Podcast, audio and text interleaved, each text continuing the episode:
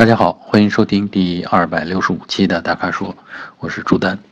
今天呢，我的小助手呢给我找出来五个问题啊，我看了看，有选车的，也有用车的啊。咱们先从选车的开始。呃，第一个问题是我们的粉丝叫啊，就一个字儿啊，赵，赵钱孙李的赵，啊，他问的呢是关于日产天籁啊和现代索纳塔啊，他看中了两款车。一个是天籁的2.0舒适版，还有一个是索纳塔的 1.6T 智能版啊。那他想问的是，在这两款车的装配质量、发动机可靠性上啊，哪个更有优势啊？其实很多人啊，就是我看到经常有人啊问到这个车的装配质量啊，呃，装配质量，其实我们大家感受到的，我觉得啊，嗯，可能更多的是内饰零部件的质量。啊，也就是说，这个内饰的这些零部件啊，是不是呃摸起来比较舒服啊？或者是安装的是否整齐啊？还有牢靠啊？因为内饰它有一个特点啊，内饰零部件它是要呈现在这个用户眼前的，而且呢，它基本上是左右对称的啊，除了仪表台之外啊，那左边车门、右边车门，所以呢，它就存在一个说，哎，这边的缝是不是比那边的缝大啊？或者是？这边有没有松动啊？那边是怎么样？一旦这个左右的一致性有差别的话，哎，大家就开始判断说，哎，这个内饰的啊，或者说这个装配质量啊，有有毛病，有问题。为什么呢？因为内饰呢是在最后装配的环节，最后整车的这个装配线上、装配车间里才装到车上的啊。呃，当然，其实我认为啊，装配装配质量其实很多的还存在大家看不到的地方。啊，比如说底盘，比如说发动机啊，嗯，发动机跟整车的这个装配上啊，嗯，其实呢，这个现代化的这个装配线上已经使用了很多这种质量监督的手段，这个像早期的一些错装啊、漏装啊，是少了东西啊什么这样，或者某些呃螺栓拧紧力矩不够啊这样的毛病，已经呃绝大部分的都杜绝了。啊，多了很多，我刚才说了，多了很多自动监测的这种手段啊，所以呢，大家谈到这个装配质量的时候，我觉得更多的是，是比的这个内饰零部件的质感啊，还有呢，比如说一些旋钮或者按钮的这个行程，就是摁下去的深浅，还有这个阻尼的感觉，这些都会对让让用户对这个整车的装配质量产生一种印象啊，等。如果装的舒服，如果它的手感好，你就会觉得它的装配质量好。但其实这个跟设计质量有关系，跟零部件的配套厂商的，呃制造水平有关系，跟装配其实真的没有太大的关系啊。呃，所以呢，这个啊，具体说回来，这两款车哪个装配质量哪个好？那我觉得可能我印象当中，首先这两款车都在一个级别上。你说谁稍好一点？我觉得可能装饰框用的少一点的，那暴暴露出来的瑕疵就少一些。比如说像天籁，可能你的手感上面就会比索纳塔略好啊。嗯，那么这是我的感觉啊。那么具体可能每个人这个兴趣点不一样啊，重重点要去摸的、去感受的东西也不一样，所以呢可以自己去比。但我我就像刚才说的，这个真的不是装配质量。啊，装配质量我觉得是没问题，整个整个车的底盘的那发动机的跟整车呃车身的这个装配是没问题的啊，所以不用太多的纠结这个事儿啊。然后在发动机的可靠性上啊，这事儿稍微有点说到。发动机可靠性呢，如果你单说可靠，首先我现在觉得真的大家把发动机开坏，只要是合理使用啊，真的把发动机开坏的可能性很小，你也很少听到说哪位朋友哪位亲友的车。因为发动机坏了，送去大修了啊，所以呢，对于一般的家用来说呢，这个发动机我觉得都挺可靠的啊。你要非要比这两款车，那天籁的这个发动机可能可靠性稍高，因为，呃，这个发动机系列使用的时间比较长，年就是研发的稍微早一点。啊，用所谓的这种成熟度来讲啊，那可能可靠性就会高啊，就是时间越久，那经历的验证越长啊，这种各种改进的措施做的就越到位啊。倒不是说索纳塔的这个 1.6T 有什么毛病啊，只是你相比那个，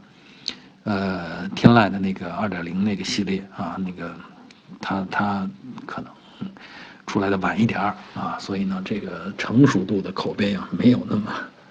没有那么高而已啊。嗯，其实我还是想说回来，就是说给我们这位粉丝一点指点啊，就是这两款车呢放在一起呢，其实我觉得差不多，大概都是十七八万的这个价位，这么个预算里边。呃，其实呢，这个很多的中级车呢，在这个价位里边已经能够提供非常好的这个非常多的配置。首先是，其次呢，性能呢也非常靠谱了。呃，这两款车放一块儿呢，当然当然是索纳塔的动力强，那有涡轮增压，呃，它的这个动力啊扭矩这二百多牛米嘛，二百好像二百六呢。然后呢，如果是比天籁呢，天籁呢只是个二点零啊，它的扭矩呢好像都不到二百啊。那你日常用起来的话，肯定是索纳塔这个动力更充沛啊，呃，但是呢，呃，天籁的好处呢是说它的平顺性好啊，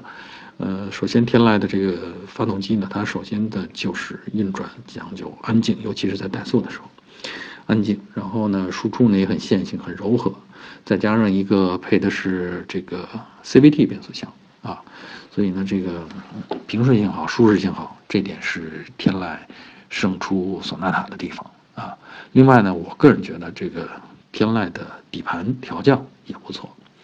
呃，索纳塔其实已经比这个上一代产品啊，这个底盘方面已经进步了，呃，很明显的一大块啊。但是呢，具体开起来以后呢，我还是觉得，呃，天籁的这个底盘更协调啊。所以，当然，这个看每每个人的这个兴趣点啊，就像咱们前面说的，那如果你注重动力的话，你去选索纳塔啊；如果你就是呃注重舒适性的话，那选天籁其实是不错的选择啊。至于说可靠性啊、装配质量，嗯，咱们刚才说了，好像印象当中，我我的结论好像是天籁在这两方面略高一点啊。好，第二个问题回答我们粉丝叫 T N T 德啊，德国的德啊，啊，他想问的呢是宝沃 B X 五啊，他说最近想买，啊，想问问我们这个哪一款性价比最好啊？呃，另外呢，他想说如果想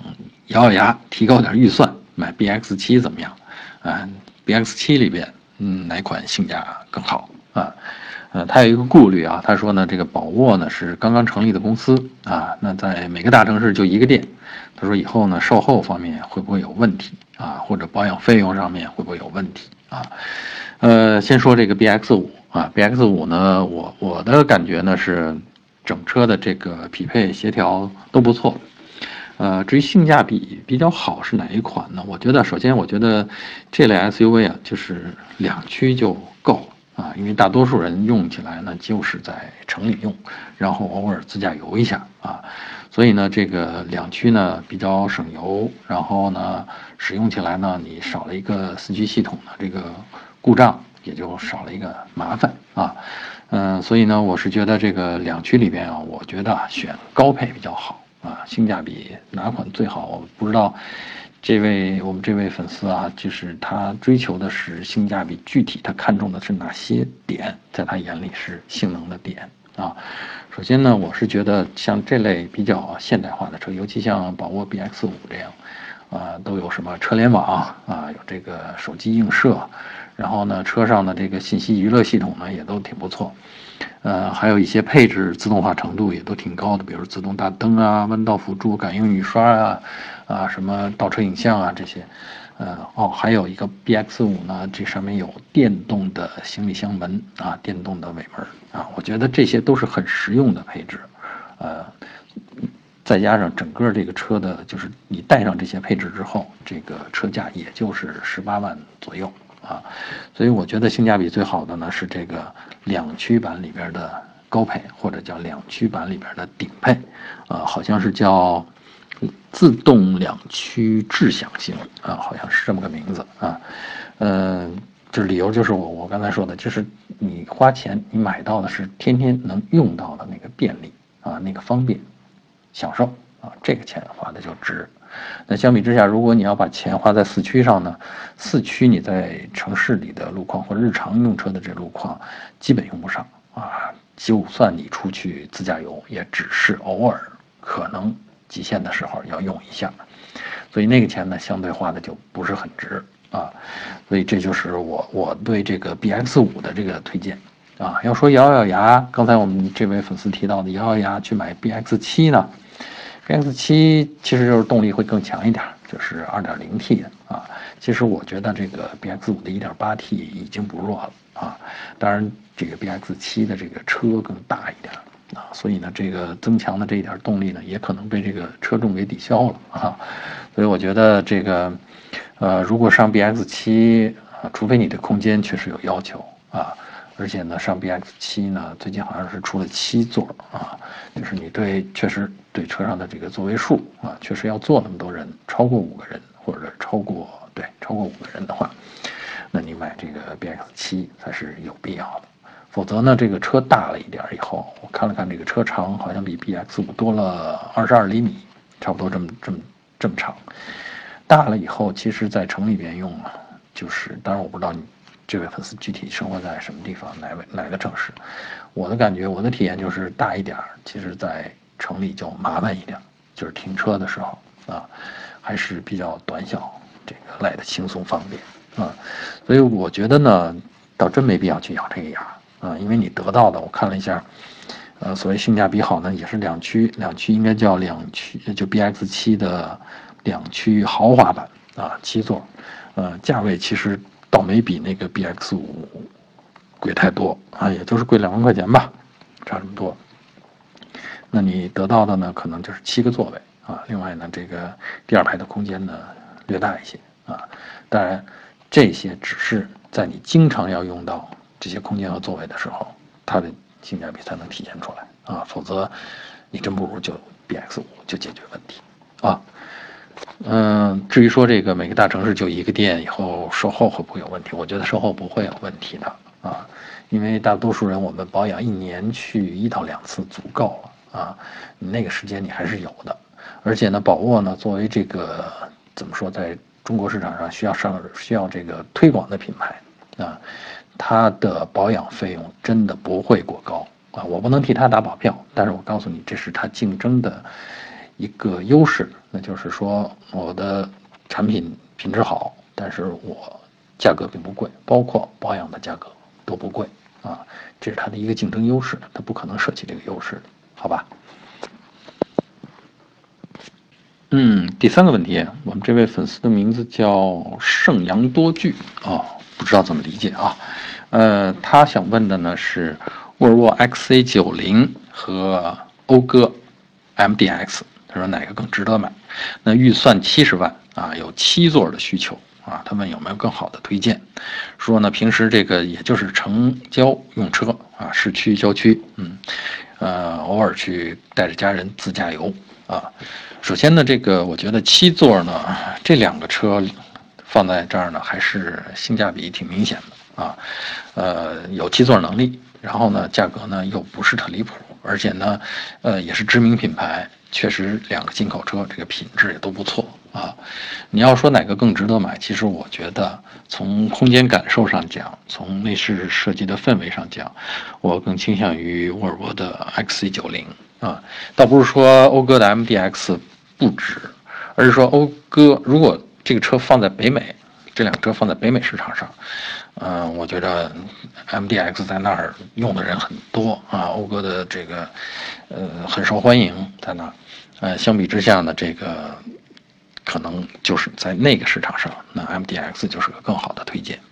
但是具体在中国，在中国市场上，如果你开个沃尔沃啊，基本上大家街上谁都能认识，啊，谁都知道啊，这是个沃尔沃。如果你开个 MDX，哎呀。很多人，我相信很多人还要想一想啊，这是什么车啊？所以呢，这个就这个好处其实也是性价比的一部分，就是说你花了同样的钱或者相近的钱，呃，你得到的这个周围人的这种反馈和反应啊，会更好一点。呃，所以呢，我是觉得 XC90 啊，在这个预算下啊，是比 MDX 更好一些。当然，从具体驾驶感受上讲，其实我自己还是挺喜欢的那个 MDX 的那种减震的舒适度啊，呃，柔和，呃，有韧性，然后车内很安静啊。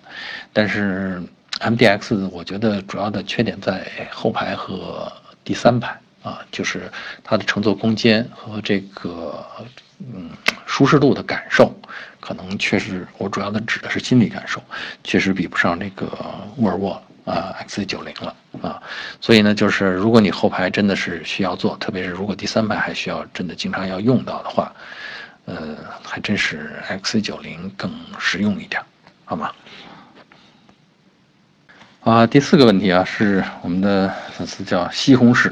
这个名字叫西红柿，啊，他问的是关于小排量呃小排量涡轮增压发动机，啊，他说呢，这个比较怀疑这些小排量涡轮增压发动机在实际使用当中是否真的有那么神奇的功效啊？他说呢，比如说，要是不算涡轮的话，那它就是个1.2排量的发动机，在市区里稍微堵车呢，这个可能。发动机的转速啊，这个连一千五百转每分钟一千五百转都到不了。那这种时候呢，你涡轮不工作的话，这个动力动力或者叫额外的动力从哪来呢？啊，然后呢，他说，如果你要是深踩油门，让这转速上去，那这个你加速就会车会窜出去，那舒适性就会就不那么好。另外，他提到说，你夏天开空调，这也消耗发动机的功率啊。如果不是这个，呃。大功率的发动机，那空调的这个制冷效果是不是受影响啊？所以呢，他怀疑这个 小排量的涡轮增压发动机的这个这个想法，想在我们这儿呢，呃，得到一点的这个，嗯，怎么说啊？得到一点点拨啊。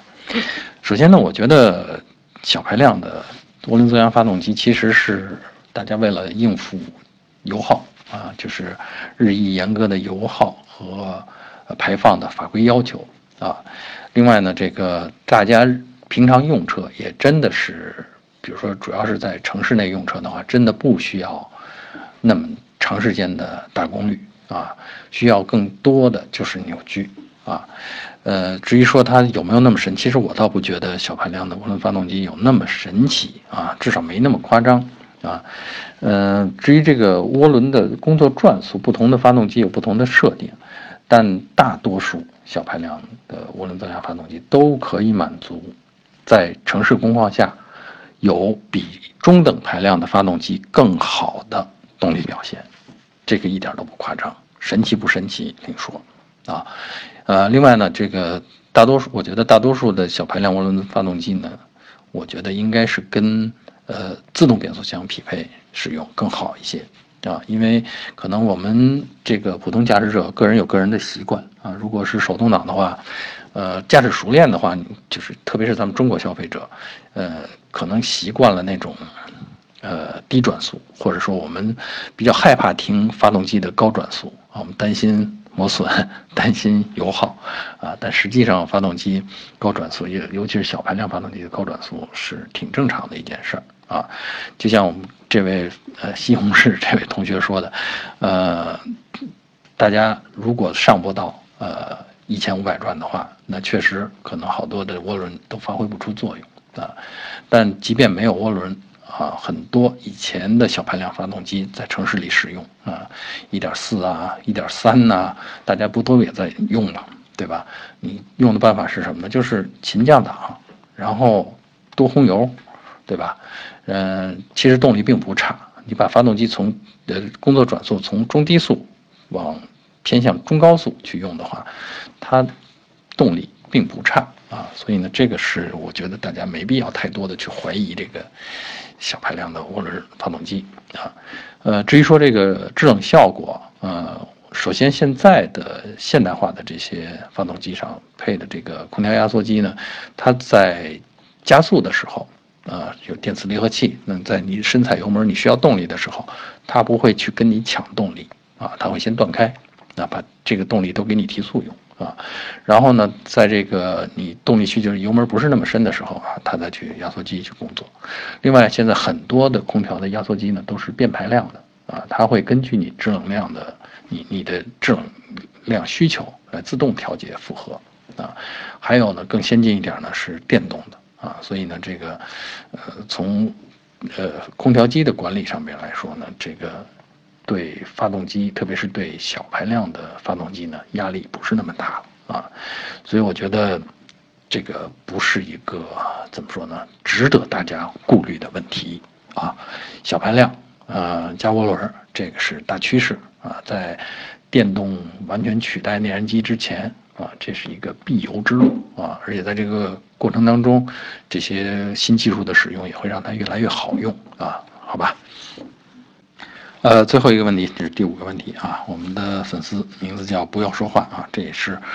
我们非常熟悉的粉丝了啊，问过很多好问题啊。那他这次问的问题呢是说，呃，如果车辆长时间停放不怎么动啊，